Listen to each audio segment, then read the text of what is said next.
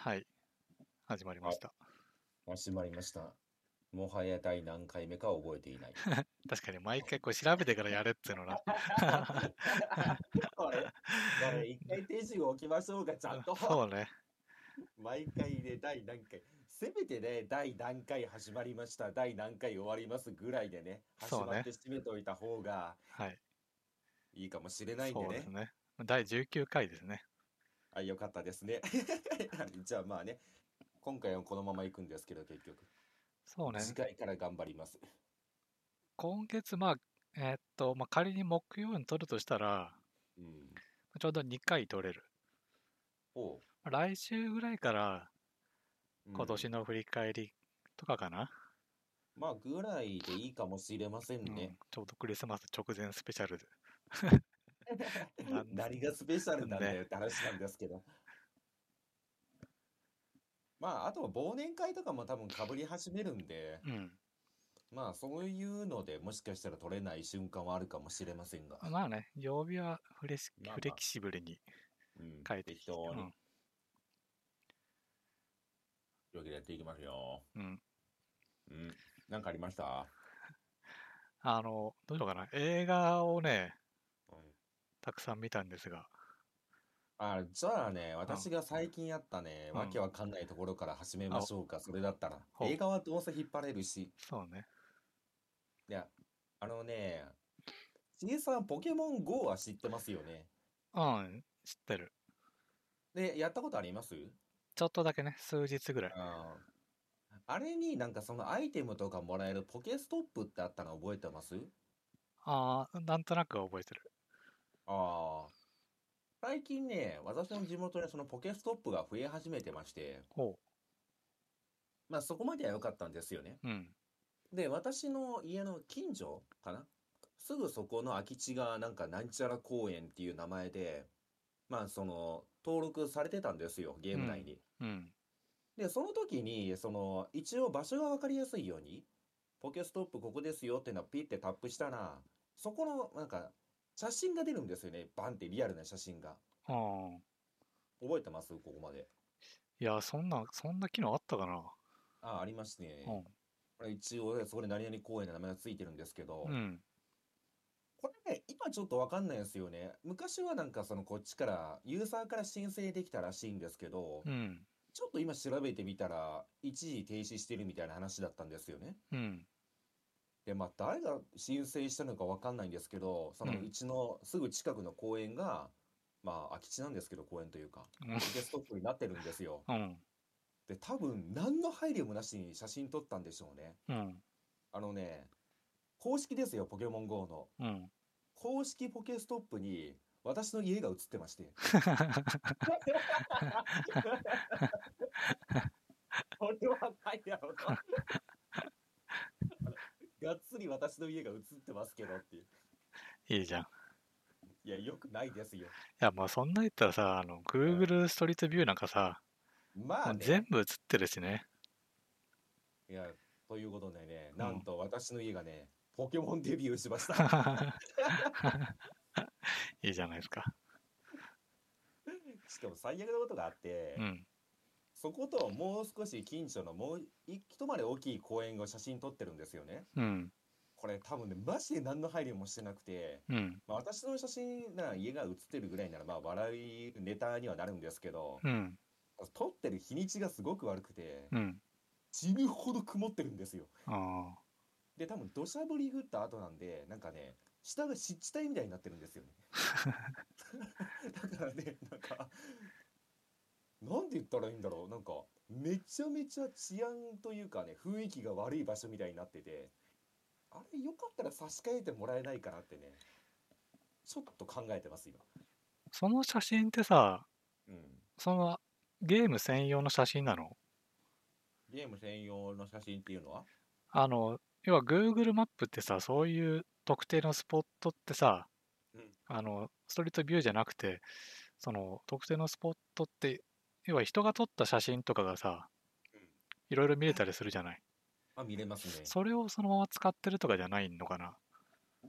そうなんですかね。一応、うん。いや、その可能性もあるし、一うん応なんかその、ユーザーからさっき言ったように申請できるんでう、ん。その、ここをポケストップにしてほしいですって場所を、そのなんか、ゲーム内のカメラ機能かなんかでパシャって撮って、それをね、送ることができたらしいんですよ。うーん。だからもしかしたら誰かが申請したのかもしれない。近所の誰かが。近所のね、そこに欲しいよっつって。うん、やっぱり近くにあった方がいいよっていう。ただこれによって私すごい利点を得ましてう、ん。その映り込んでしまうぐらい近いんですよ。うん。つまり何が起きたかっていうと、今私自室のこの自分の席に座ってるんですけど、うん。この位置からなんとね、アイテムを回収できるという。いいじゃん。毎朝1回ね、回収できるというね。で、1個ね、これやってみようと思うことがあって、うん。あれ、そのポケストップとかあって、その周りにポケモンが湧くんですけど、確か、うん違ったかな？で、そこになんかね、確か、なんか桜を散らすことができるんですよ。なんかポケモンがいっぱい湧くように。うん。で、まあそういうアイテムがあって、課金、まあ確か課金アイテムなのかな？があって、だからね、あの、私飲食店でバイトしてた時とか、まああれなんですよね。その店長がうん自分のところがポケストップになってるんで、そこにね、このね、桜をいっぱい巻いて人を集客してたんですよ。つまり、うん私のそっちの空き地、ワンチャン私が桜を散らし続ければ、人が集まってくる可能性があって、その中にね、犯人がいるかもしれないという。いや、俺で、だき 完全に近所のやつで、そいつ。そうでしょ、うん。だからね、そのホイホイ的な意味でもね、ちょっとね、数日間桜を散らしてみようかなと思ってまして、今。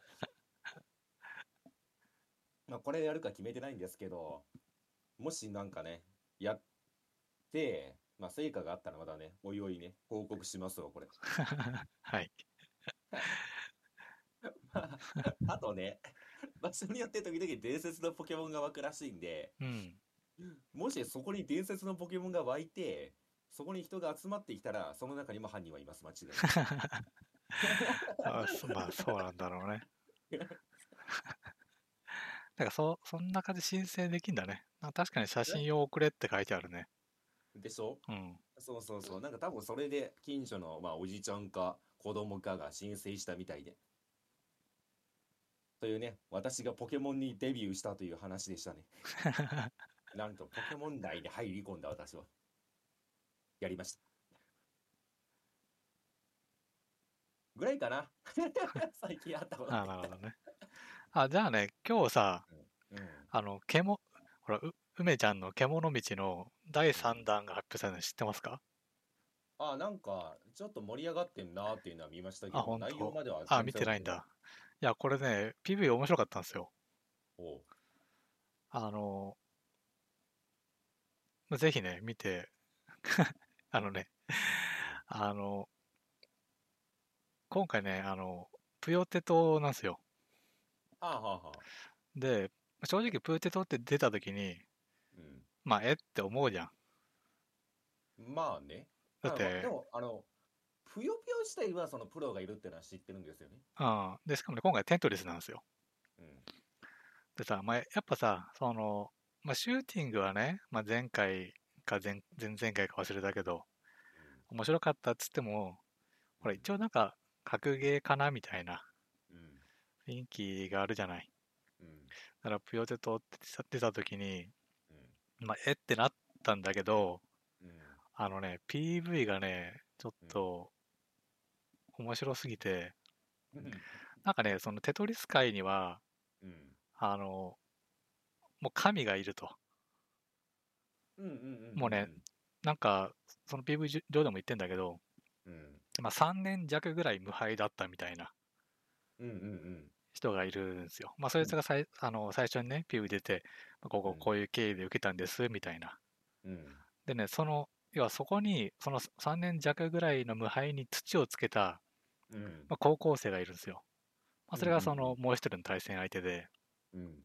でね、そのまあその高校生は顔出ししてないのよ。なんか高校生だからっつって音声だけですみたいな。あ、まあ、そりゃまあ当然の配慮というか。そうそう。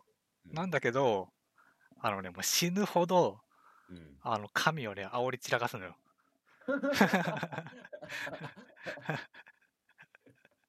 ただこれちょっとね、面白いんでね、うんまあ、めちゃめちゃこの、まあ、どっちにしたってさ、そんだけ煽れば、うん、結果がどう転ぼうが面白いじゃん。まあ面白いですね。うん、もう、ね、だ神がね、ボコボコにされるの見れますよみたいな、うんまあそんぐらいのことを言ってるわけですよ、高校生が。うんだからまあ、実際その通りになっても面白いし、負けてもさ、もう面白いじゃん。まあ面白そうん。なので、ちょっとね、ぜひ PV をね、見てみるといいです。う。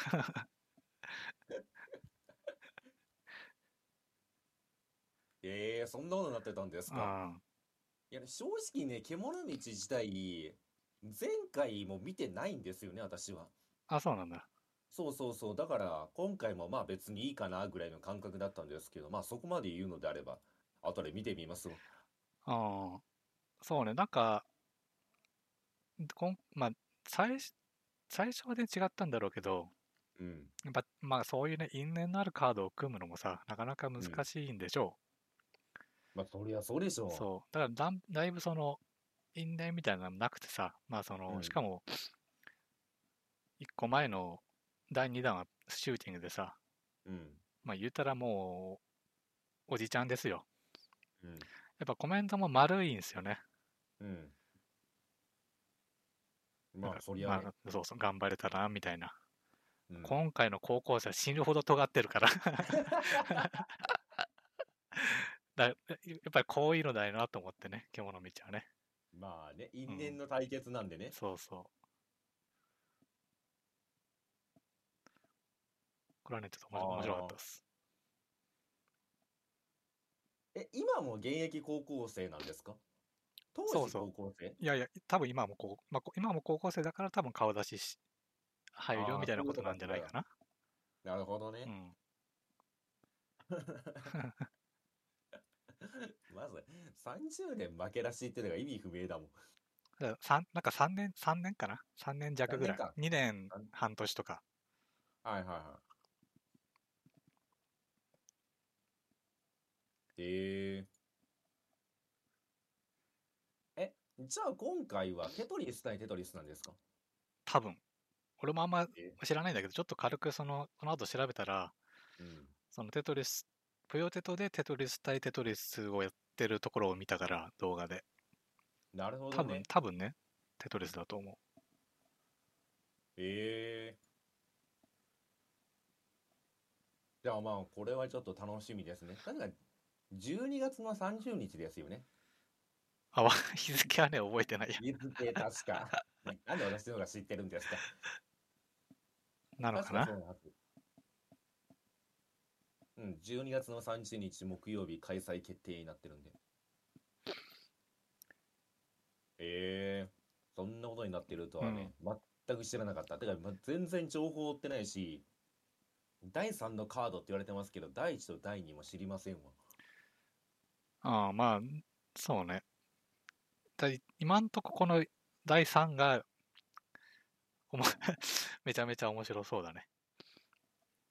まあ、でしょうね。うんでしょうね。めちゃめちゃバチバチしてるから。バチバチしてるのか、片方が尖りすぎてんのか。えー、じゃあまあ、当日時間あったら見てみましょそう。で、今回ね、その、テトリスでかだから、う。うん。あの、子供とね、見れまますよ。まあ、あなたのとこお子さんやってましたからうん。ね。でも最近やってないんだけどね、なんかね。うん。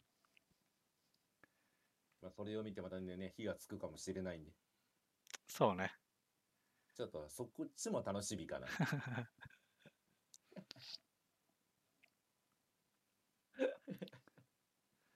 どう映るんだろう。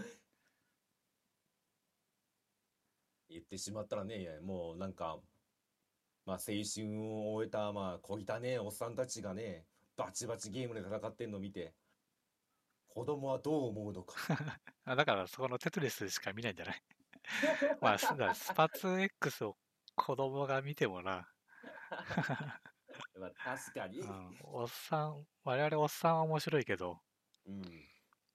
まあ、ワンチャンシューティングですかね。一人でやってみたいっていう。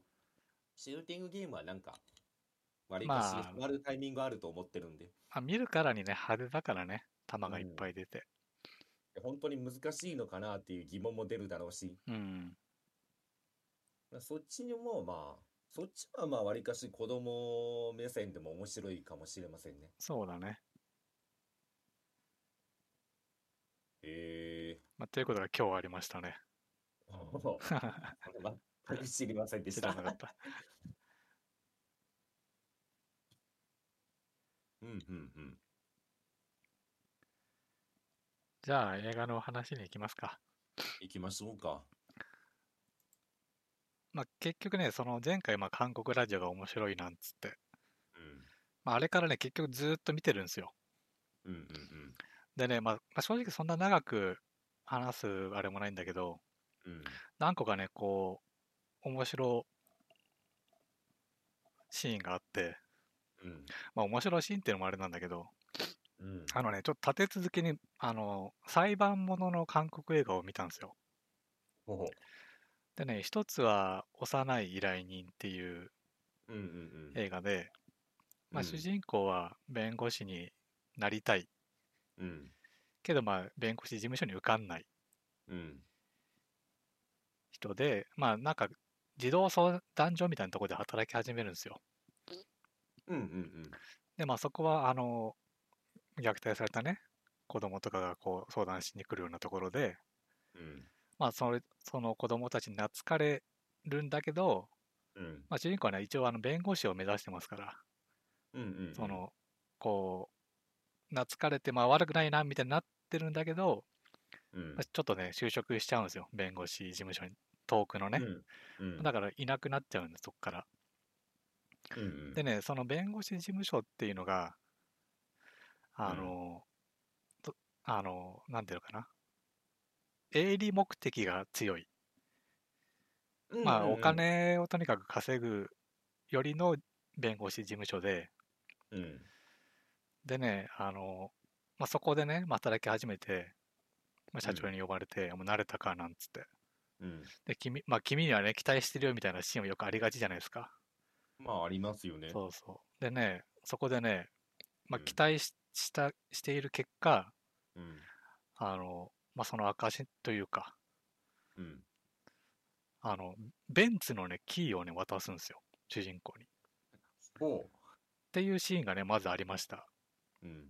でね、その後、まあ、その映画はね、自体は、うん。あの、実際にあった事件を元にした映画なんだけど、うん。まあ、それ自体はね、まあ、面白かったんだけど、だけど、その、ベンツのね、うん。キキーを渡すシーンがありましたと。うん。で、その後に見た映画が、うん。無垢なる証人うん。っていう映画で、うん。まあ、こっちもね、弁護士ものなんなんですよ。うん。で、主人公はまあ弁護士。で、もともと、まあ、人権団体とかの弁護士だったのかな？まあ、あんまりこうお金になんないみたいな、弱い人を助けるうん。弁護士だったんだけど、まあなんかこう、親の借金とかで、まあ、稼がないかんと。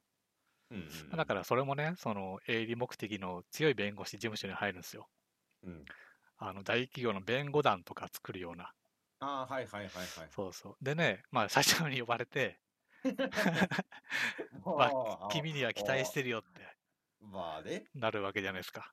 なりますね。ベンツのキーが出てくるんですよ。やりたいだけやろ、もうベンツのキーを。なんか、で、それがさ、そのちょうど立て続けに見た映画でさ、うんうんあってさ、うん。どっちもベンツのキーが出てきてさ、うんこれなんかあんのかね、その元ネタというか、弁護士事務所で、なんか有名な映画とかでそんなんあんのかな？まあ、なんか、え？でも、幼い依頼人と無垢なる証人っていうタイトル似てるんですけど、監督は違うんですよね。あ、どうなんだろうな。そこもわそからんけど、れが一緒だったら、監督の趣味でしょ。この監督は、毎回、ペンツをプレゼントする。確かにそのシーンとしては象徴的なシーンだと思うんだよ。うん。その弁護士になりたい人ってさ、うん。まあ、その、い大体その、最初の動機としてはさ、こう弱い人を助けたいみたいなところじゃない？まあでしょうね。そのいきなりさ、俺は大企業の弁護団の弁護士になりたいみたいな人っていきなりはいないわけで、うん。まあ、そうそこのなんか動機とはなんか真逆にいったなみたいなうん。シーンではあると思うんだけど、それがちょっとね、立て続けにあったから、うんちょっとね、笑ってしまいましたね。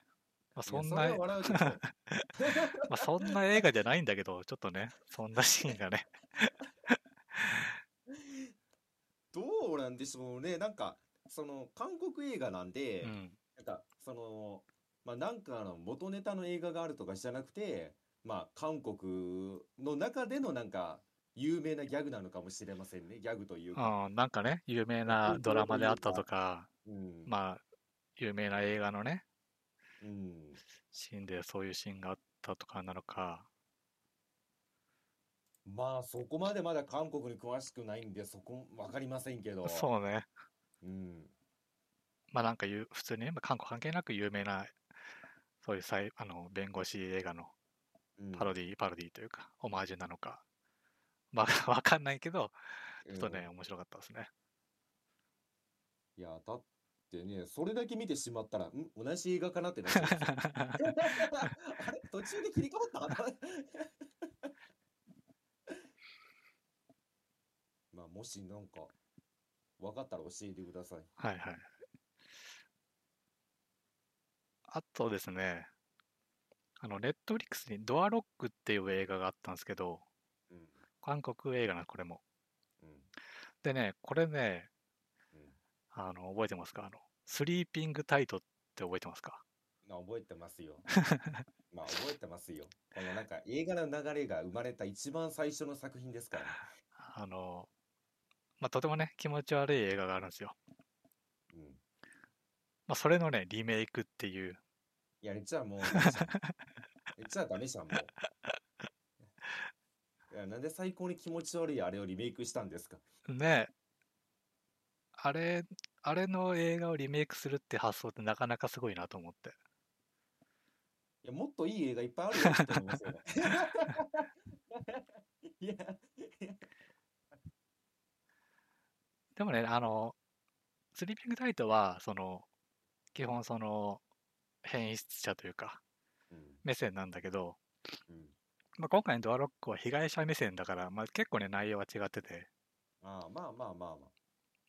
まあ、ベッドの下に忍び込むところは一緒なんだけど、うん。あのね、スリーピングタイトでタイトで、うん。もう最高に良かったのがね、うん。あの、ベッドの下にね、あの、マスターキー使って、女の子がね、帰ってくる前に忍び込むんですよ。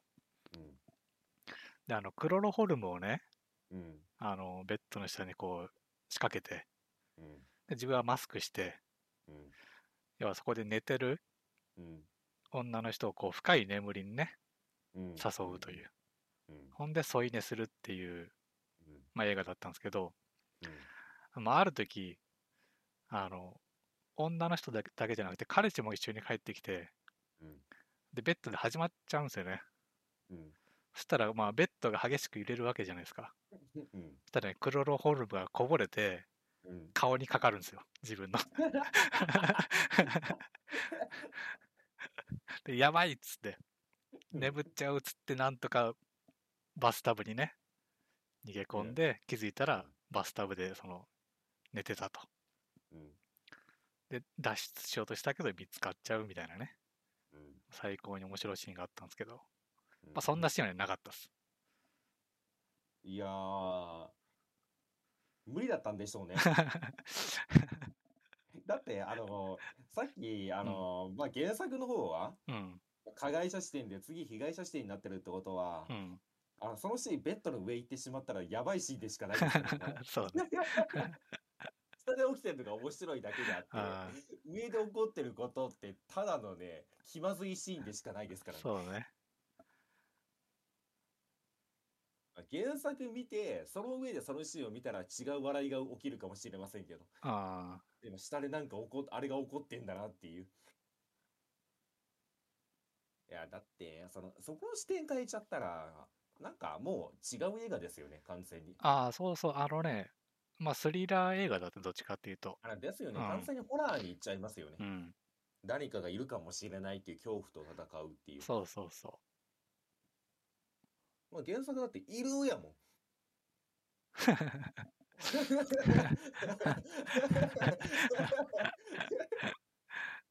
いるし、どっちかというと、その、まあ、主人公がそっちになっちゃってるんでう。う、ん。バレるかもしれないっていうドキドキを楽しむ映画なんでね。そうね。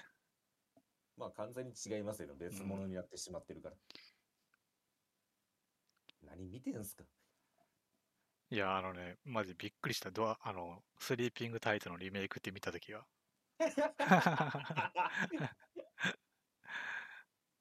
そんなことがあるのかと思って。あの作品そんな有名だったかって思いますよね。うんもしかしたら一、界隈では有名なのかな？確かにその、主人公自体は、まあ、そのうんスリーピングタイトの方はね、うんその、要は孤独な人のうん感じをまあすごく描いてはいるのよ。うんで、オチもね、最高に狂ってるんだけど、うんまあ、だからね、ファンがいてもね、おかしくはないんですよ。うんうんうんえその狂ってる原作を今回真面目にスリラーやっちゃったんですか、そうだね。結構あーうんあーまあだから落ちるかもしれませんね、うそれは。ん、そうね。だいぶ普通のスリラーではあった。ああ、うんうんうん。いやー、あれと比べるのは失礼だと思うんですけど、リメイクって言っちゃってますからね、自分から。まあ、まあ、比べるしかないですよね。あ そこばっかしは。ーはい。あと、あとね、ブラザー見ました？ブラザブランさん、あ、これ私めっちゃ面白い話があって、ー。うん。あのね、まあ正直私がもううんよくわからんって言って最後進めたじゃないですか。うん。で、あの後に、まあ言ってしまったちいさんが見るって話になって、あの時私、朝がもう早い1週間でもう寝るしかなかったんですよね。うん。で、まあ、布団入って寝るわけじゃないですか。で、うん多分この間にちいさん見てるんだろうなと思いながら、で、次に多分ね、この通話できるというか、ラジオを撮ったり、通話できるのが1週間後じゃないですか。もう1週間丸々私忙しかったんで。うん。だからね、ぶっちゃけそこまで感想が聞けないなと思ってたんですよ。うん。でもやっぱり気になったんですよね。あれを見てどう感じたのかっていう。うん。で、久々にあれなんですよね。ちいさんのね、あのブック、なんだっあけあれ？ーブックログね。うん。ブックログを見に行ったんですよ。うん。ああ、どうだったんだろうって、星2でほっとしました。うん、そうだよね。正直1にしたかったんだけど、いや、1でもいいっすよ、ぶっちゃけ。あのね、うんまあちょっとね、いいなと思ったところがあって、まあ全体的には、うんまあわけわかんないよ、正直。マジわけわかんないですよね。何の話って思うよ。うんだけどまあなんか、最後のオチはね、ちょっといいなと、うんその、要はさ、な死んだ人に対してさ、うんその、その人のが考えてたこととかさ、うんこっちが誤解してることが解けることってまあないじゃん。まあ、ありませんね。そうそう。まあだからその辺はね、なんか、いい話だなと思ったけど、まあそこだけだね。いや、だって序盤かうら、ん。あの、最後の言ってしまったら全ての誤解が解けて感動のシーン行くじゃないですうか。ん。そうなんの？と思いました。そうね。え今までのくだりあんだけやってきて、ぐだぐだぐだぐだやってきてうん、最後いい話にしようとすんの？って。いやね、ちょっと、まあでもね、正直な話、うん私も星1かなと思ったんですけど、うん。あ比較にも心動かされてしまったんで、あ。まあ2か3つけてもいいかなと思いましたね。ああ。何も動かない映画が1だと思ってるんで。そうね。うん。ままあそういう意味ではもううん奇想天外というか、意味不明すぎてね、クスッとしてしまったんで。まああとね、うんまあブラザーでいうところの、うん。アンマ・ドンソクの弟いいるじゃん、メガネかけてる。うん。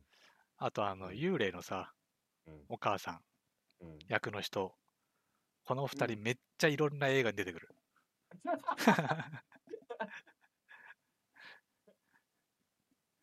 あの、その有名どころ3人並べて、どんな低予算で撮ってんだっていうね。そうだからあのメガネの人はうんあの幼い依頼人うんの主人公だし、うんあときこの前言ったエクストリームジョブうん。にはその2人とも出てくるしうん。メガネの人は他にも出てきたんだよな、まあ、よう出てくるのよ。うんうんうんうん。いや徐々に詳しくなってきましたね。そうねこのメガネの人はねめっちゃ出てくる。マジで。ええしかも結構主役張ってるんでやっぱりそういう立ち位置の人なんでしょうね。うん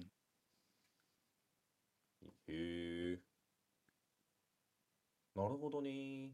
このメガネの人はね正直あんまり私はまだ分かりませんわ。あ本当。うん。マット音速しか追ってないんで。じゃあマッド音速といえばうん。まあ工藤さんも見たというね。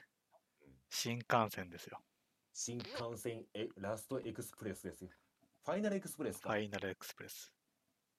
いや私も見ましたよ。てかこれねやっぱり昔からこれマジでいいから見てって一緒言われてたんですよね周りから。あ本当？ただやっぱりその言ってしまったらそのタイトル並びとかうん。を見て正直ちょっとね食わず嫌いなところあったんですよね。あーまあゾンビものってちょっとこの心のタイミングがあるよね。まあありますね。いつでも見れるっていう感じではなくてなんかうん。まあいっかっていうタイミングが来ないとちょっと見れないというか、うん。でそのトルがもう新幹線なんで、うん、もうななんだなんて言ったらなんかのパロとかもうそっちだと思ってたんですよねあそうなんだなんかパロっぽいと思って何かのだからね結構毛嫌いしてたんですけどうんまあ面白かったですよ面白かったね面白かったですねこれは、うんあの、うんまあ、新幹線の中でねうんこう感性ちゃんが出て広がっていくんだけど、うん。まあ、割と早い段階でねマッドオスノックがちらっと映ってねうん。もう頼もしさがすごいよね。もうね。うん、ただ私に一個ね、まあ、ここからネネタバケ、えーネタバレ入れていくんでですけど、うん。あのね、妊婦の旦那って時点でもうあっと思いましたよね。あのゾンビシリーズうで、ん妊婦と妊婦の旦那って、特に旦那の方はね、100%生き残らないんで、あーまああとほら強い人はね生き残りませんから、まあそうね、うん。まあ、久保さんがね死ぬみたいなもんですよ、強すぎるからね。うん、だからピンチをね、演出しないとダメだから対処してもらうっていう。あのなんだっけな何両か先に行かなくちゃいけないみたいな。うんうんあそこねあのじまあドンソクと主人公のやつと野球部のねうん。男の子と。うん。で途中何両か挟んで、うん。まあ、自分の子供とか奥さんとかがこう隠れてるところと。うん。さらに何両か進んでうん。まあみんながね安全にいるところ、まあ、そこまで行かなくちゃいけないみたいな。うん。でし主人公はバット持ったりうん。野球部もバット持ったり、うんまあドンソクは素手ってね腕。しかもね、あの気づいてないかもしれませんけど、うんあそこでマートンソクナメプしてますからね。あそうなの 覚えてますか？あのね、まあ、言ってしまったら結局行くしかないと。俺はその奥さんの携帯から電話かかってきたから俺は助けに行くぞと、あそこまで。うんあの車両まで行くって言って、まあ、準備を始めるんですよね。うんなぜか長長袖を脱いでタンクトップになるんですよね。あ そうね あの噛まれちゃダメですよ、ゾンビに。噛まれちゃダメっていう制限があるのに、うんなぜか長袖をガバって脱いで筋肉ムキムキのタンクトップになって、行くぞとか言って、いやいやいやいやいやいや、人って、多少なりとも布の服って防御力あるからって。からのね、あのもう逃げ場がないね、列車のね、1車両ずつね、まあ制圧していくんですけど、うんいやーまあ逃げ場ないしやるしかないわけですよ。うん噛まれない噛まれない。そうね先頭は俺ってねそう。もう一番に、胃の一番にね、先頭は俺が行くって言って。いや、明らかに盾とバット持ってるやつが先頭の方がいいと思うんだけど、先頭は俺が行くってムキムキのタンクトップがね。まあ確かにあのね、かにまあ役職としてはタンクなんだけど、脱いじゃったやん、君。てて。しかも、今回ね、いや、なんだろうな、正直ね、全部が良かったんですよね、この映画。あと、まあ、マートンソンに関しては私はね、最後まで応援してましたよ。生き残ってほしいって思って。まあ、ちょっとね、あの、ドアを閉めるときにね、うん、あの、指をね、入れちゃったからうん。噛まれるっていうね。もうね、もうちょっと気をつけて、ギュッてやればね、噛まれなかまったのに、まあね。まあ、そうっすね。いや、でもあれって、もうあれじゃないですか、そこの不注意っていうか、うんまあ、先の車両にいた生き残りたちのせいっていう話じゃないですか、あれは。うん開けてくれてたらみんな無事だったのにっていう。なんかね、あれ、ゾンビ映画なんですけど、うんそういう部分の描き方がうますぎて、かなりね、心揺られますわ。あー揺さぶってくる。まあそうね、そういう人たちは基本的に助かんないしね。そうですね。うん。もう悪役、悪役って言っちゃ悪いんですけど、あれ悪役って多分いないと思うんで、みんながなんかその人間ならね、ああいう状況になったら、まあ何かしらの反応を示すと思う、その一つでしかないんですけど、うん。まあ、敵役の最後のなんかあのね、議員がしぶてえしぶてえ。まあ確かにあそこまで、あいつがあそこまで生き残るとはね。そうね。うん。そこばっかしはね、かなりびっくりしましたね。いや、そうなんですよ。この映画ね、今言ったみたいになんかそのね、なんかいろんな感情が楽しめるからね、私もね、最高の映画だと思いました一つの映画の中でね、いろんな感情が湧いてくるんで。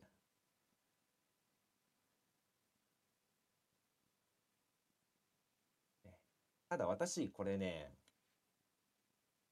一箇所だけ、あの、うんゾンビ映画あるあるで、まあ多分そういうのがない世界線っていう、まあ多分土台があるんだと思うんですけどー、うん。えゾンビ映画あるあるなんですけど、うん。なんかあるじゃないですか、言ってしまったらそのゾンビっていうものが出てきて、まあ一部の場所で暴れてると。うん。でなった時に政府は隠そうとするわけじゃないですか。うん。で言ってしまったらそのゾンビっていうものがいっぱい歩いてるのにもう暴動が起きてるっていう報道をするわけじゃないですか。でうん。言ってしまったらその暴動が起きてて、えっと、まえーな、なんでしょうね、その暴動を起こしてる人たちと、まあ、警察官たちが衝突してますみたいなごまかし方をするわけなんですよ。うん。あくまでそのゾンビとか化け物がいるって認めないわけなんですよ。まあ表に出さないというか。うん。で隠し方はするじゃないですか。うん。あれ、無理ですよね、今現代で考えたら。だって、あんな、あんな、人食って感染して増えるやつ見た瞬間、みんな、ゾンビじゃんってなるじゃん。確かにね。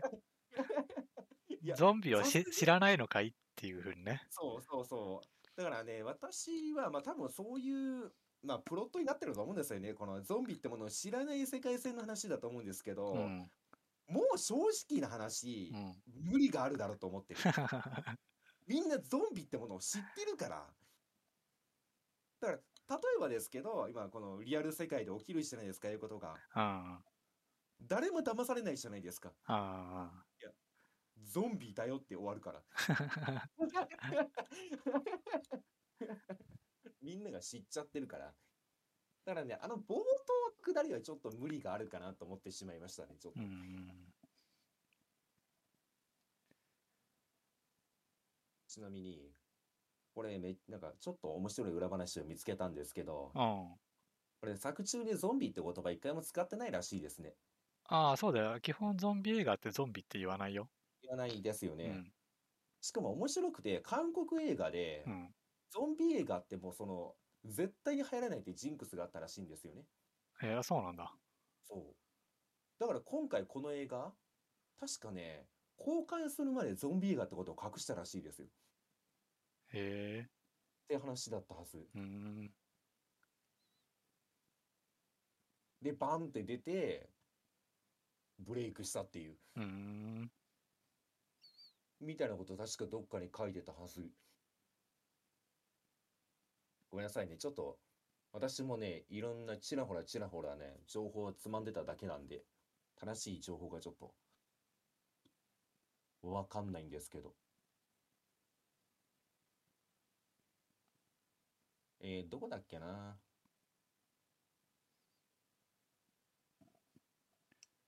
でも韓国では本当にそのゾンビ映画っていうのは流行らないっていうのがあったらしいですよ。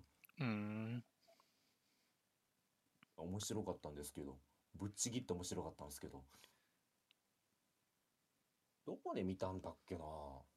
うわ、今適当こいたかもしれんな。申し訳ない。だからなんか、つなごうかな。あ今の、ね、やっぱね、そそもそもゾンビ映画なんですけど、うん。まあ、スケール感がすごかったですね。あ、へえ、あ、そうですね。あの、めっちゃ出てくるし、うん。あの、車両とかも死ぬほど壊れるし、割れますうね。ん。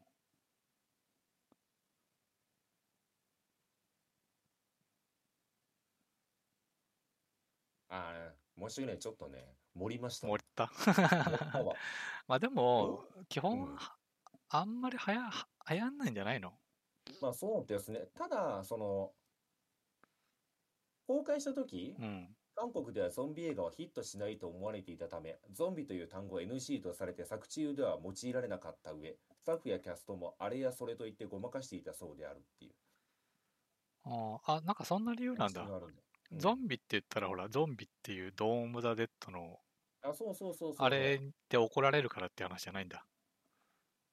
まあ、それももちろんあるんでしょうけど、まあ韓国の場合事情がちょっと違ったんじゃないですうか。ん。ゾンビっていうだけで、ああ、はいはいはいってなってしまうから。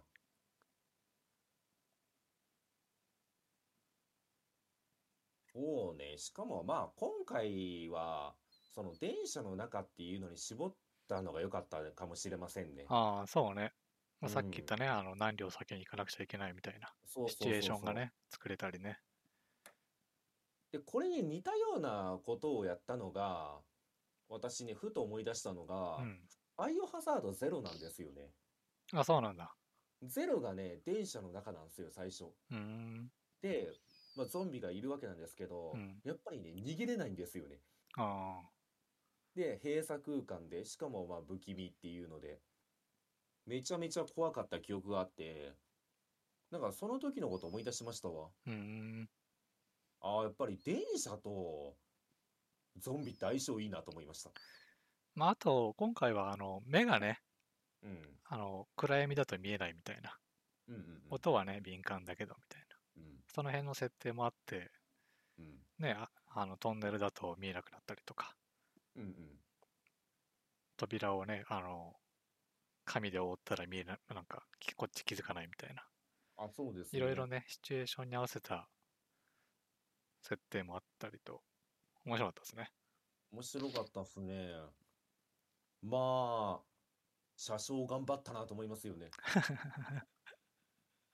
いやー、あの人、いい人すぎたね。うん。なんかその、めちゃめちゃいい人が生き残るとは限らないの、いい例でしたよね。あもうこ、めちゃめちゃいい人なのにっていう。まあ、それが最後、最後の最後で裏目ってしまうっていうね。え、ちなみに字幕と吹き替えどっちで見ました？吹き替え。あ、吹き替えですよね。うん私も吹き替え。まあだから、マッドンソクプラス小山力也ですよ。そうですよ。最強じゃん、もう。最強なんですよね。うん。そりゃもうね、ゾンビの感染っていう バフがないと無理ですよ。あ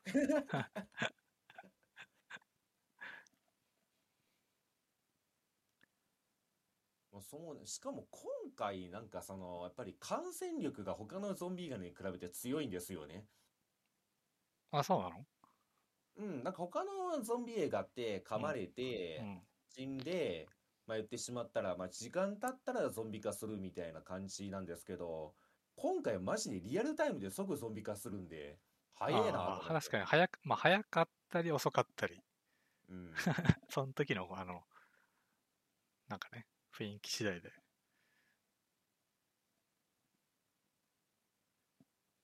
いやー、うん、めちゃめちゃ良かったっすよ、これは。あれは続編は見てないの？続編を見てないんですよね。新幹線半島ファイナルステージ。いや、もうわけわかんないもん。どこまで伸びていくねんっていう。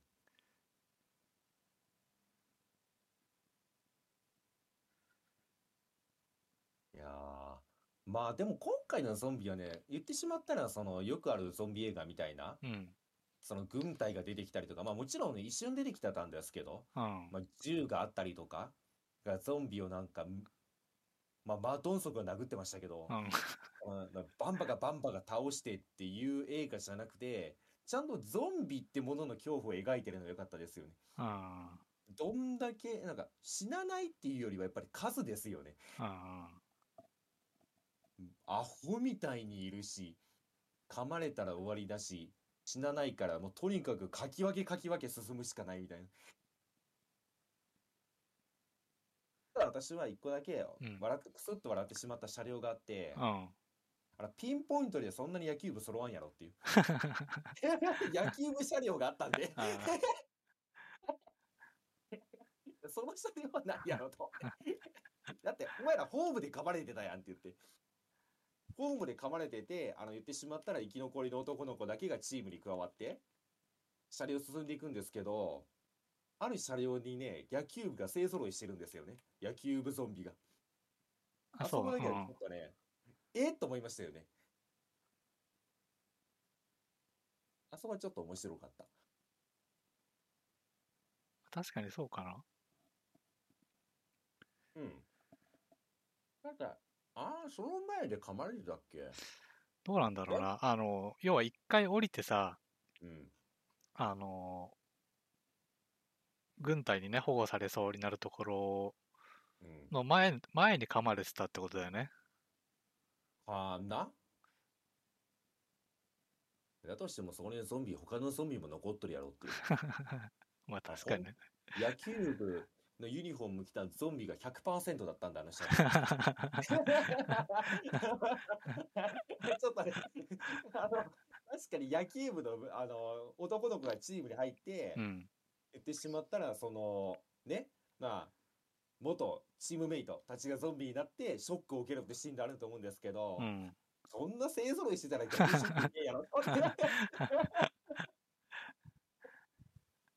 あそこは面白かった。あの、わかります？この、車両を追うずつが、そのなんか、あステージになってるベルトアクションゲームで。野球部ばっかり出てくると あそこはちょっと面白かった。あれだね久々になんかめっちゃ怖えと思うゾンビ映画でしたわ。うん。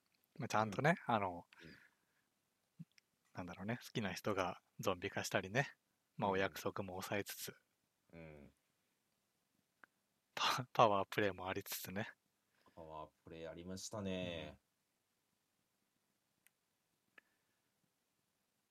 で、まあ、今そのマット音速無双の話がちょっと出たじゃないですか。うん。ちょっとこれにつなげてね、今日私が見た映画の話を一本したいんですけど、ほまあこれね、ぶっちゃけ、まあ、び見てほしいというか、まあ見てもらった方が早いんですけどう。う、ん。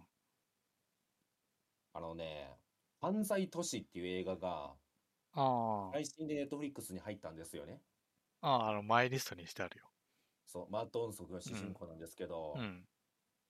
まあ、よくある、もう話の構想としてはめっちゃよくある話なんですよ。あの、まあ、反不良のうん。そのデカチームと、まあ、そのやってしまったらチンピラマフィアとの構想を描くみたいなうん。映画なんですけど、まあ、細かい話はもうな全部置いといていいんですよ。うん。もう、それはもう見てくれって話になってしまうんで。うん。で、こういう映画によくあるのって言ってしまったら、まあ、デカの、まあ、主人公と、最後マフィアのボスが1対1のシーンってよくあるじゃないですか。うんクライマックスで。うん。もうマフィアは部下を失って、まあ主人公もなその部下を他のことに任せてるから、最後も1対1で蹴りをつけようってみたいな対マンシーンっていうのはよくあると思うんですよ。これうん王道なんですけど。うん。で、この時って基本的にその、どの、どんな映画でもそうなんですけど、やっぱり主人公でスタイリッシュでかっこいいんですよね。おまあもちろんその、えっと、ステイサムとかみたいなちょっと筋肉質な人はいるんですけど、まあそれでもシュッとしてるじゃないですか。うん。の、まあ言ってしまうと特殊部隊の、まあその警察も元特殊部隊とか警察官の主人公と、まあ、なぜかちょっとガチガチムチのマフィアのボスみたいなのが対マン張るわけじゃないですか。うん。今回ね、まあ言ってしまったら相手のマフィアはわりかしがたいいいというか、まあ普通の、がたいいいんですけど、そのよくあるスラッとしたマフィアなんですよ。うん。主人公マッドンソクなんですよ。あ、警察側なんだ。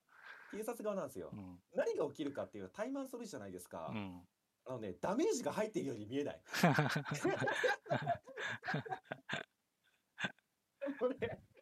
あ、がたいって大事なんだなと思いました。あのね、マフィアのボスとアクションを演じるんですよ。あのもう王道だから、これが。あのね、マットンソクに殴りかかってパンチいっぱいして、うん。なんか競技とかで攻撃するんですけど、うん。あのね、びくともしてないんですよね。それはもうじゃん。一パンチがマットンソクでパンチしてもさ、ひるむわけないじゃん。ただそれをアクションで何とかしようとしてるのもあるんですけど、うん。あのね、あんだけガタイさがあると、もう戦いになってないんですよ。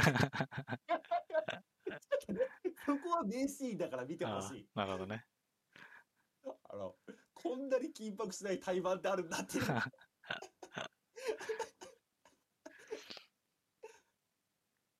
ボクシングで、あのね、ヘビー級とフェザー級が戦わない理由がよくわかりますよ。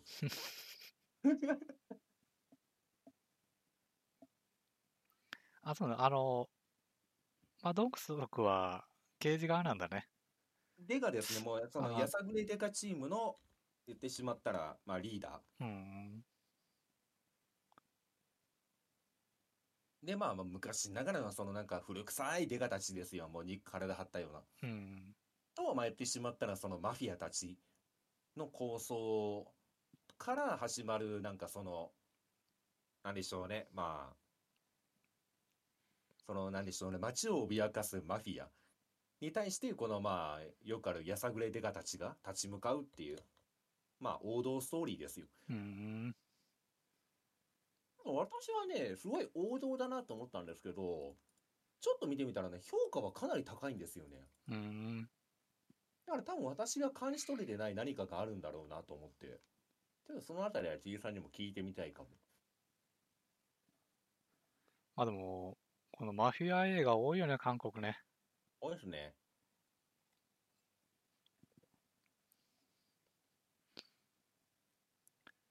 まあ、撮りやすいんでしょうね。そのなんか近代都市とかもあるし、うん。近代都市もあるし、あえ日本と一緒で、ちょっとその、なんでしょうね、古臭い村とかは街もあるだろうし、だから撮りやすいんだと思いますよ。いや、多分ね構いるんだと思うよ。割と、なんかね、いやう、んあの、マフィア映画はそうなんだけど、うん。その別で見た、うんなんだっけな、えーっと、ミッドナイトランナーみたいな映画があって、うん。まあ、別にマフィア映画じゃないのよ。うん。あの、警察学校の学生がね、うん。なんかいろいろあって事件を追うみたいな。うん。なんだけど、まあ、結果的にはその、マフィアみたいなのと戦うことになるのよ。うん。まあ、そんな感じで割とすぐ出てくるから、うん。なんか割と身近なんじゃない？うーん。とは思なんか思ったかな。うんうんうん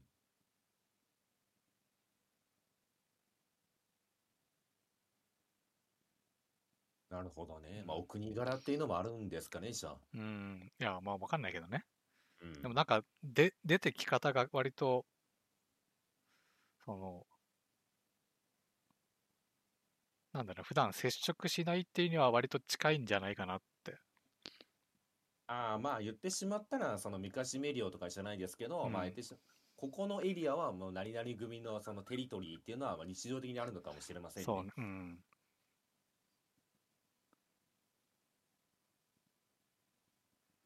だし、まあ結構ねあん、まりしたことがなかったな。割とまあ、日本って、まあ、俺も東京に出てきたからからわかんないけど、うん。昔はやっぱね、ヤクザって結構いたんだよね。うん。それこそスーパーでバイトしてたらさ、うん。よく来るあの、なんだジャージ着たサンダルのね、人はよく来るし、うん。でもだんだんやっぱヤクザも行きづらくなってるんだろうし、こう、あんまりね、見かけなくなっただろうけど、まあまだまだ韓国はそう違うんじゃない？かな？うん。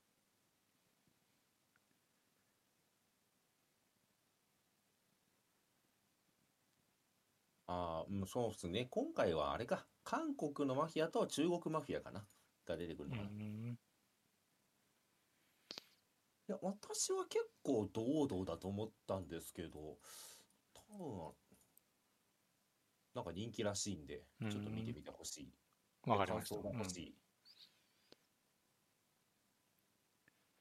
ぐらいかな？映画に関してはそれぐらいかな、私は。あとはそうですね、韓国映画じゃない映画になってしまうな。あとはね、まあ、結構いろいろ見たんだけど、うんどうしようかな。あの、完璧な他人ってやつ見たんですよ。完璧な他人。これね、あの、いろんな国で、うん。いろんな国バージョンが作られてる。映画で、まあ多分設定言ったらね、なんか知ってると思うんだけど、要はあの、夫婦たちが集まって、うん。うん。こうスマホを見せ合うみたいな、っうんうんうん。ていうゲームがね、始まるみたいな。はあはあは日本、多分日本版もあるし、元はなんだっけな、フランスかどこかなのかな？あ。あ、確かに日本版なんか聞いたことありますね。うん、そうそう。の韓国版をね、見たんですけど。どうでしたか？あのね、まあ、これってさ、要は、まあ話は、うん。あの、まあみんな浮気しないね、みたいな、秘密ないよね、みたいなうん。ところからさ、こう、スマホをね、みんな出して、うん。で、要は、めまあ、LINE 的な、あっちはカカオトークなんだけど、とかうん着信とかが来たら、うん。まあ、着信来たらスピーカーで話すみたいな。要は常に全部にオープンにして、うんまあ、大丈夫ですよねみたいな。うん。で、いろいろ巻き起こるみたいな。でね、これ、まあ、想像するに、うんこう、分かりやすいところで浮気がバレるみたいな話じゃない？まあそうですよね。あのね、そうじゃない流れがいっぱいあって面白かった。そうじゃない流れうんが。そんな中でこう、パッと思いつくような展開じゃなかった。全然違ったから、もちろんそういう要素もあるんだけど、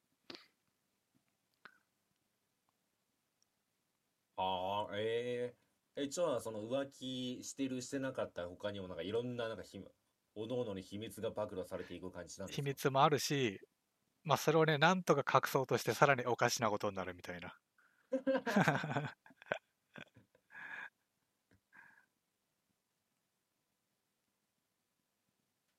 ええ意外とね、面白いですよ、これは。まあなんかそういう、なんでしょうね。まあミステリーじゃないですけど、うん。その人間の中身とかを描いてる、こういう映画って絶対面白いですよね、間違いなく。ああ。そうね。で、う。こういうんタイプ好き、結構。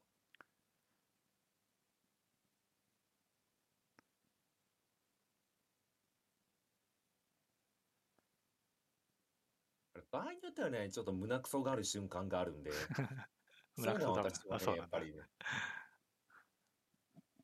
いまあ、やあとね、む意外とこう、ワンシチュエーションもものってね、やっぱちゃんとこう展開していかないと結構つまんない。うん意外とね、展開がないものもね、多かったりするんだけど、うんまあ、いろいろ巻き起こるんで、面白かったですわ。へえ。まあ、またどっかのタイミングで見てみようかねう。ん。まああとね、私、これ韓国映画じゃなくなってしまうんですけどう、ん。まあ、単純に話題の話なんですけど、うん。あのー、ネットフリックスで話題になってた？浅草キッド見ましたよ。あ、ほんと。ええ。まあまあまあまあ、思った通りのものですよ、正直あ、なところは。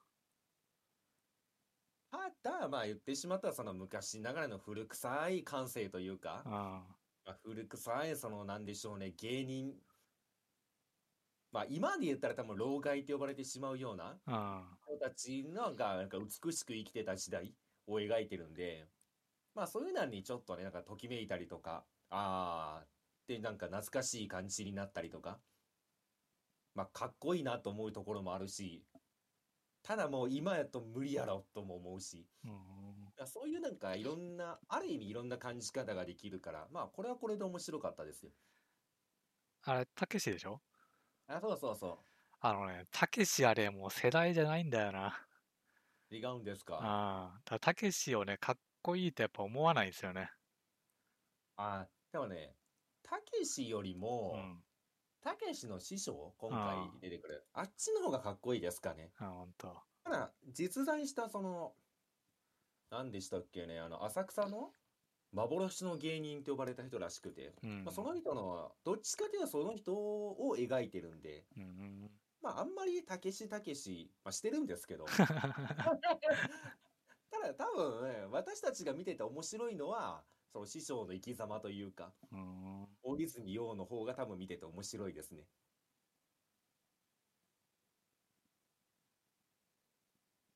まあ、だってビートたけし、まあ、たし、ね、すごい人っていうのはあるんですけど、まあ、その下積み時代って言われてしまったら、まあ、なんとなくその想像できてしまう範疇じゃないですか。あまあ、多分こういうことがあったんだろうなとか、こういうなんかドッキリとかびっくりとか、感動エピソードがあったんだろうなっていうのはあるんで、あ。うん。どっちかというとやっぱり師匠の方を見てる方が面白い。うん。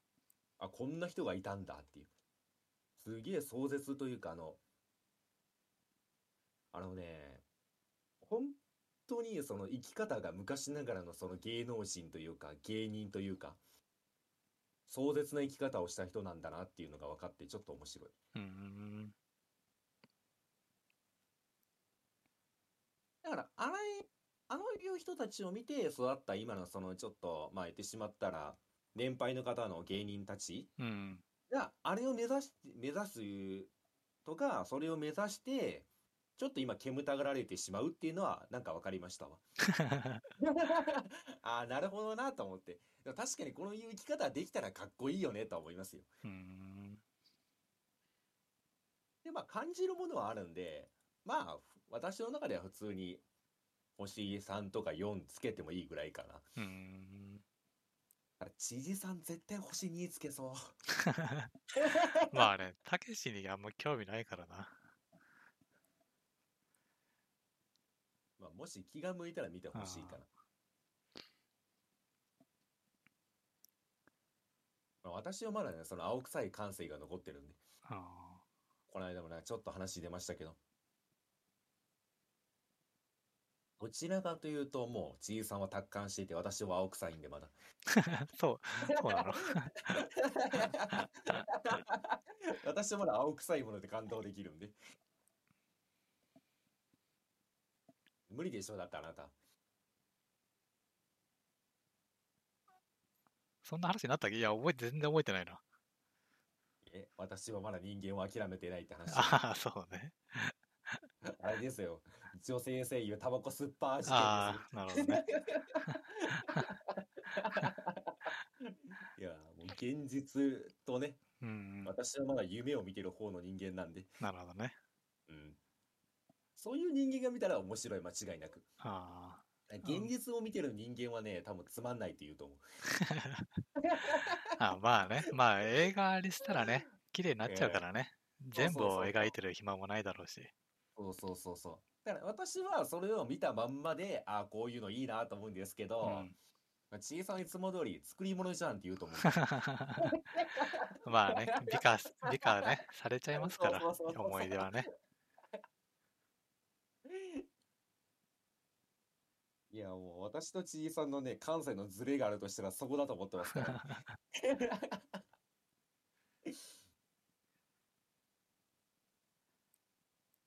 まあ私のこの感性もね、どこでまた違ってくるのかね、うん。ちょっと楽しみではありますけど。これもう結構時間いっちゃいましたよね、今。まあ、1時間ぐらい。一あ、今で1時間ぐらい？うん。え、ちょうどぐらいですか？ちょうどぐらいだね。あ、そうなんですか ?2 時間ぐらい行ってると思ってました、今。いや、じゃあ私がまあ、もう正直、うん。あんまり心に残ってるっちゃ残ってるんですけど、その、読み終わった直後ぐらいの感動はもう薄れてしまってるんですけどね。うん。あの、アガサ・クリスティ賞に賞した、同志少女よ敵を撃て。まあ読んだんで、うまあん。軽く触れとこうかなと思って。おうどうぞどうぞ。いや、これなんかこの人のデビュー作らしいんですけど、うん。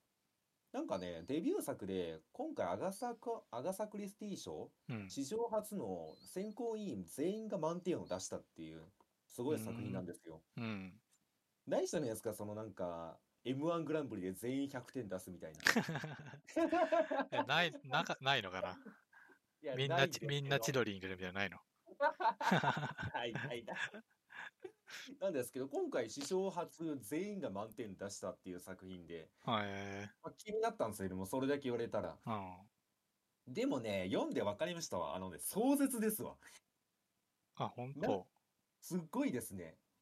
ただ、ちょっと長いっちゃ長いんですけど、うん。その文章とか、その、いや、本当にすごいと思ったのは、こうんれ言ってしまったら戦争小説なんですよね。うん。あの戦争、あれ、第一次だ、第二次かな、世界大戦がなんかを描いた、その、小説なんですけど、うん。やっぱり小難しい説明がいっぱいあるんですよ。その陣の説明だとか、このうん国とこの国がこうみたいな話があったりとかう、ん。その戦場の描写とかもいっぱいあるんですよ。今うんこういう状況ですっていうのがうん。描かれてるんですけど、あのね、びっくりしたのが、うん。言ってしまったら、その、うわーって兵隊がいるその戦場の中に主人公たちが飛び込んでいくんですよね。うんで、そこにまあいろいろ起きるわけなんですよね。うん。あの文章を読んでね、その映像が鮮明に出てくるんですよね。うーん。だからね、いや、結構私読んでても、ん？ん？と思って読み返すことあるんですけど、うん。あんまりそういうことなくて、なんか、読んでるんですけど、ちゃんと映像が頭にリアル進行で、だからリアルに進行していくっていう感覚があってね、あ、これすげえんだなと思いました。うーん。あと臨場感がすごい、その文章の。本当になんかその戦場の緊迫感とか、まあ言葉にしちゃうとね、なんか薄くなっちゃうんですけど、ち ょまあね、形容しちゃうとね。っと消しちゃうと、まあ、具体的なね、シーンはだって言いづらいですからねそ。うそうそうそう。ただね、なんかやっぱり、うん、なんかこっちに想像させるだけの力はあると思いましたね。で、もちろんその、まあ戦争ものなんで、うん。そこに飛び込んでいった者たちのその心境の変化とか、なんでしょう、何のために戦ってんのかとか、そういうとこはなんかすげえ生々しく描いてるんで、面白かったっすよ、これ。で、ちょっとね、疑問があるんですけど、うん。アガサ・クリスティ賞ってうん。ミステリーじゃないの？ミステリーっていう大きなくくりではあるんですけど、うん。なんかね、いや、うんとね、今回はちょっと入れちゃ入れらしいんですよね。あ、そうなんだ。あのーまあ基本的にはミステリーですよ。ただまあそういうものがなんですけど、うん。ただ前例がないわけじゃなくて、単純にすごく出来のいいものが送られてきてしまったら、それが選ばれ、選ばれるってことあるらしいんですよね。あ、ってことは、その話はミステリーっぽくないんだ。ミステリーっぽくないですね。あ、そうなんだ。うん、違う違う。全然違いますね。ただ、なんか一人の少女が、まあ戦争で、まあ、まあ争いしだけはもう出てんのかな。まあ単純に街とか焼かれてしまって、まあ兵士になって戦場に出ていて、どうなっていくかみたいな。うーん。面白いですよ。で、今回、その、一応、ノミネート作品は何、何作品かあったらしいんですよ。最後選考に残った。うん。で、そっちが結構ミステリー色強かったらしいんですよね。がん。4、3作、4作かなもっとあんのかな ?5 ぐらいあんのかな？で、作品あったらしいんですけど、うん。申し訳ないけど、こいつがあまりにも強すぎて、満場一致だったらしいんですよ。へえ。こいつがこれはミステリーじゃないっておじさんがいなかったんだ。そう。なんか文章力とか、そのうん物語の面白さとか、もう全てにおいてこいつが怪物すぎて、ぶっちぎりすぎて、あの、申し訳ないんだけど、他の作品は選ばれなかったっていう。へえ。それぐらいぶっちぎったらしいですわ、最後の選考で。いや、でもね、読んでみてそれはなんか感じましたね。うーん。すげえなと思いました、これを書けんのは。いやー、あの、小島秀夫監督もね、絶賛なんで。そうなんだ。ただ、思ったのは、うん。あのね、その、すごいマニアックなその兵士の描写とか、うんその武器とか戦車の描写が出てくるんですよね。うん。これ小時間好きなんだろうなと思って読んでました。こういうのが好きなんだろうなっていうのはね。もちろん作品としてもいいんですけど、うん。題材としてなんかそのストンと自分の中で落ちた部分もあるんだろうなとは思いました。まあでも、ほ小島監督がね、ミリタリーオタクかどうかは知りませんから。うん、まあね、うん。まあ間違いなまあ間違いなくって言っちゃうと悪いんですけど、ミリタリーオタクだと思うんですけど、いや、違うんじゃない？そういう人が周りにいるんじゃないの？知らんけどね。知らんけどねう。ん。だからもしね、時間あるなら一回読んでほしいかもしれないな。これはすごかった。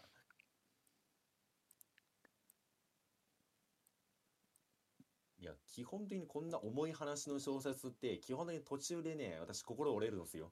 うん。長えし、話おめえしってなるんですけど、うん。これはなりませんでしたね。うん。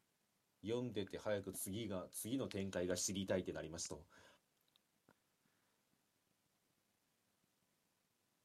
で、これの後にうん本屋行ってね、うんあちえさんも買ったって言ってた、あれなんだっけ？買った？買ったってか読んだって言ってた、うん。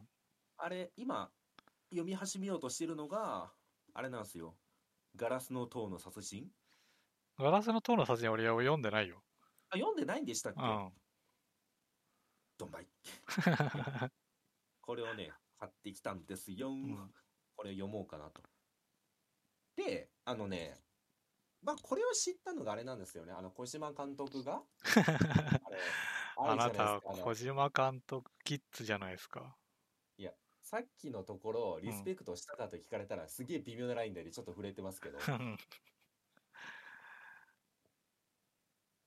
あの、言ったじゃないですか。なんか年間で面白かった本をなんかその、あげるみたいな。ああ、ああ、あそうか。それで、俺は読んだのはね、それじゃないよ。あれか、なんだっけ名前忘れちゃったな。いや、だって、キッズというか、いや、他にも、さっきの作品で言うなら、いろんな人がその帯のところに感想を書いてくれてるんですけど、うん。言ってもわからんでしょ。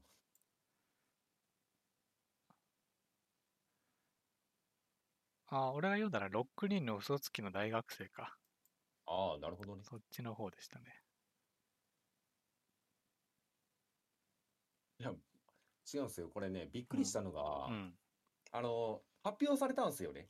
今年読んだ、うん。えっと、ヒデミス2021。うん。発表したんですけど、うん。これに対して、あれなんですね。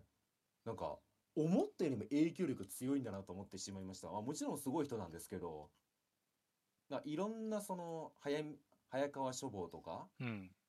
その大手のその出版社たちがもうこぞっとリツイートして、しかも、あのね、えっと、秀ミスにノミネートされましたって言って、そのね、棚作るんですよ。うん。ぐらい影響力あるっていうのを今回初めて知ってね、ちょっとびっくりしましたわ。もうなんか、出版社ほぼほぼ全社がツイッターとかで、ノミネートされましたって言って、すごい大々的にやってるんで、すごいなと思って、これは。信頼得てますねと思って。あ、でもそういうポップが作られてるって書いてあるね。うん。まあ、だから企画でしたね。額でしたね。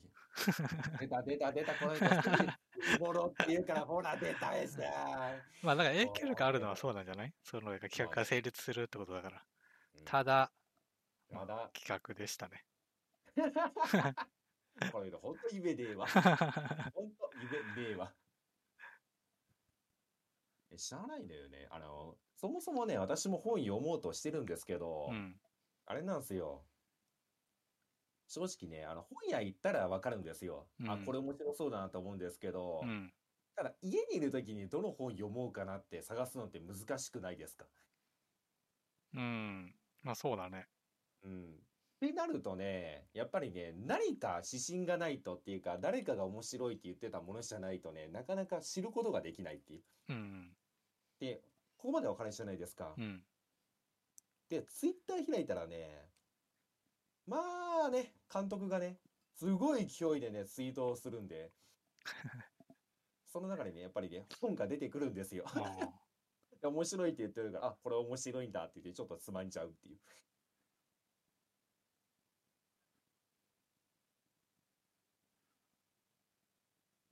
ちなみにこの辺りのことをつぶやくと、あのね、なんだっけな、作家系とか、なんかね、その本評論系 YouTuber からいいねとかリツイートされるんで、覚えておいてください。あ、そんな YouTuber が おるんですね。う んね何でもおるね、YouTuber マジで。いいねクソどうでもいい豆知識入れときますわ。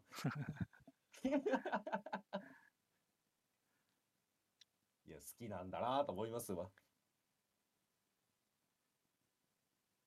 ぐらいかな、本読むペースはやっぱりそこまではね、私は速度が速くないんで。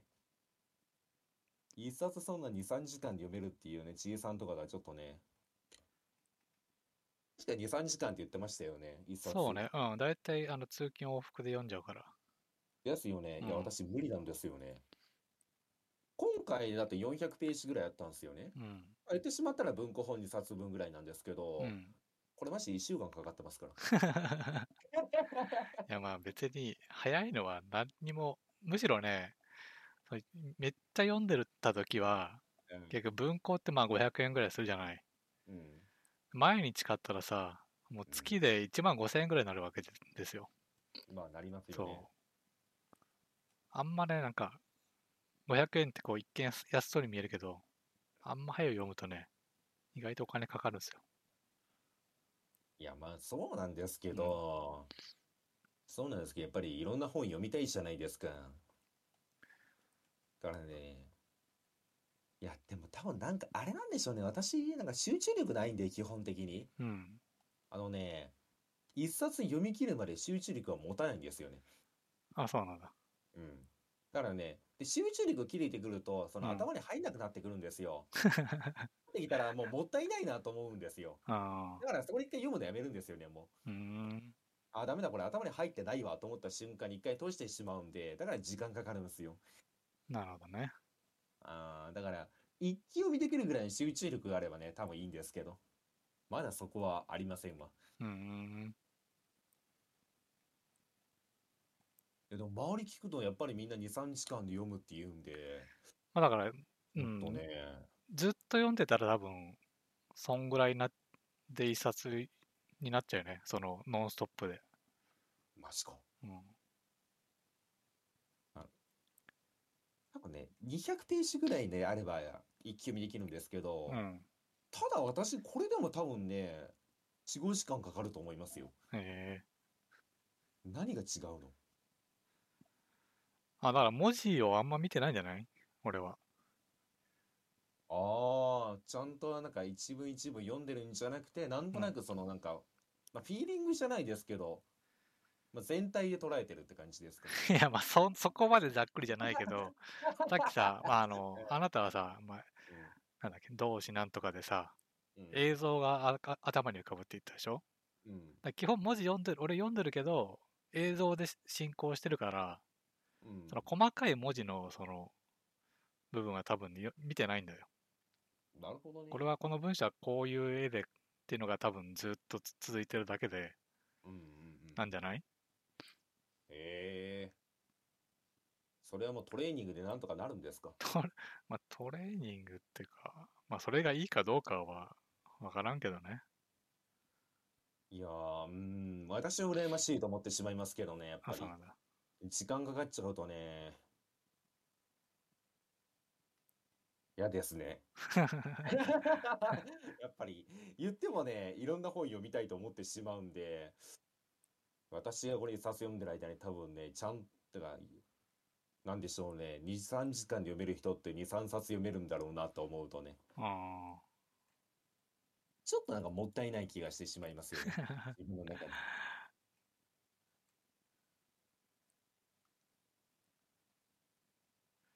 まあ、いいんですけど、ん 別にいいんですけど、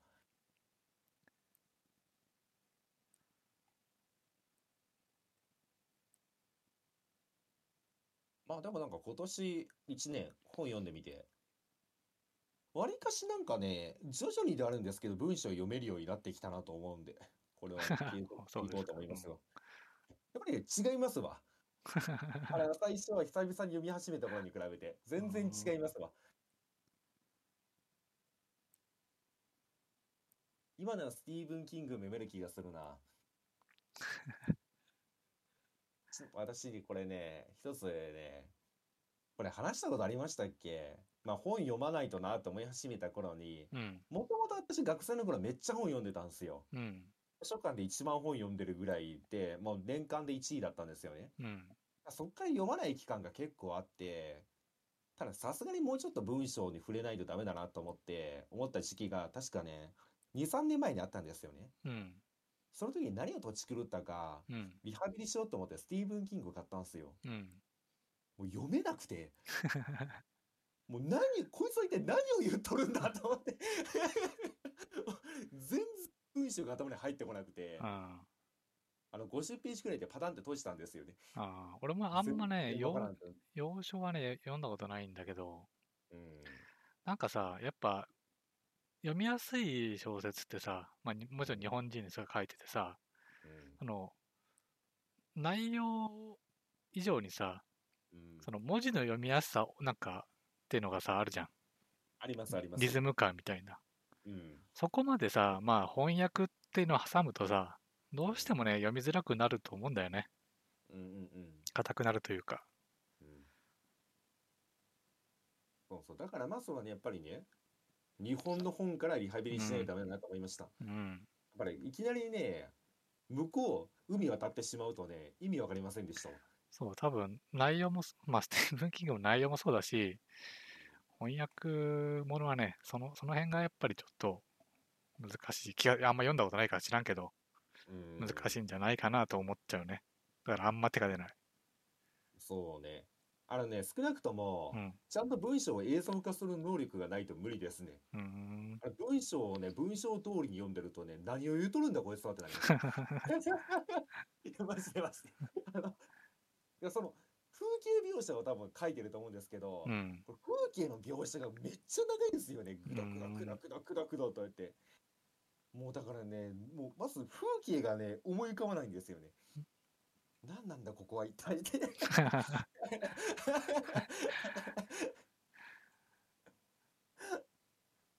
あとは、あの、なんか、なんちゃらストリートの何番地を通ってみたいな話になった時にう、ん。何を言うとるんだこいつはって。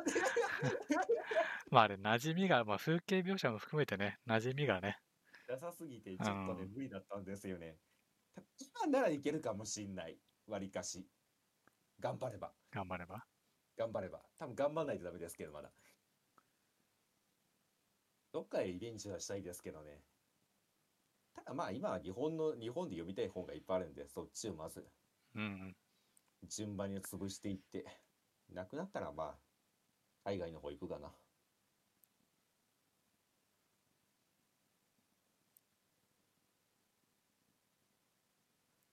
ちゅう感じですかね。うん。私のなんかその本とか映画っていう小説とかまあそういうなんかなんでしょう。えーっと作品に対する感想というか話はねこれで全てですわ今日にザッツオールですか。ザッツオールですよ。あれはあの、なんか俺年末の企画を考えるみたいな。ああ言ってましたねそういえば。まあ、ベターなところで言うと、うん。1年の振り返りと、振り返りとまあ今年面白かったでしょうをうん。カテゴリーごとにやるぐらい？まあぐらいじゃないですか、うん。ヒデビスやりますか。ヒデ、ヒデじゃないけど、ヒデミスやろうか、じゃあ。ヒデじゃないヒデビスやりましょうか。まあ映画と本ぐらいで。まあ本も私もそんな数読めてないんで正直な話。ああ。まあ選ぶってなったらまあいいんじゃない？あ自分が読んだ中からでいいんだよ。やっぱりそれだよねってなっうん。てしまうかもしれませんけど、映画はね正直ね、めっちゃ悩んでる今。わかんない。まだわかんない。トップ3って言われてもまだわかんないかもしれない。いややっぱりね出会ってしまうんでね今回みたいに。まあいっぱい、まあ映画はさ、まあお互いいっぱい見たじゃない。うん。まあ残念賞も入れましょうよ。残念賞入れますうん。か。うん。残念賞入れますか。なるほどね。は まあ、構いませんが。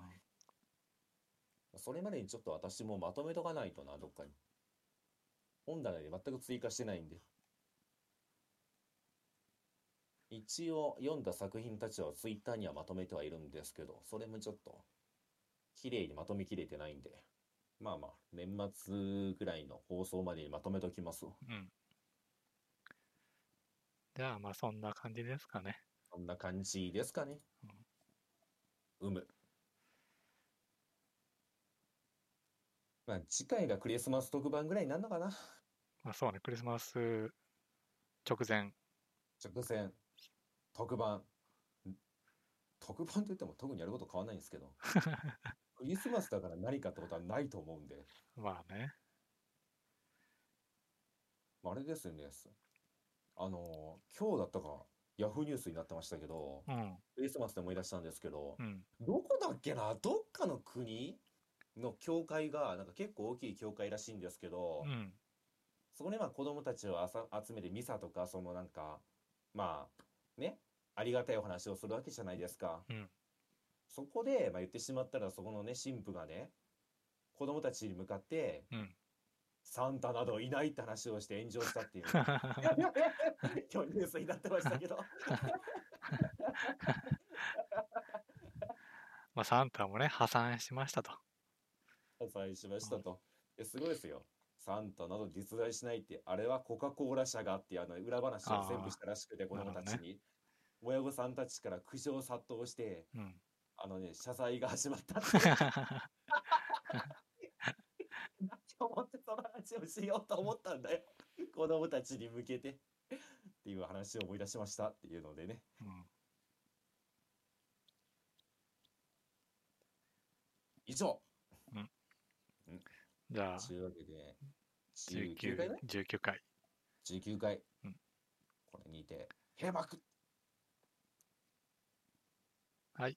じゃあ、はいお疲れごでした。お疲れでした。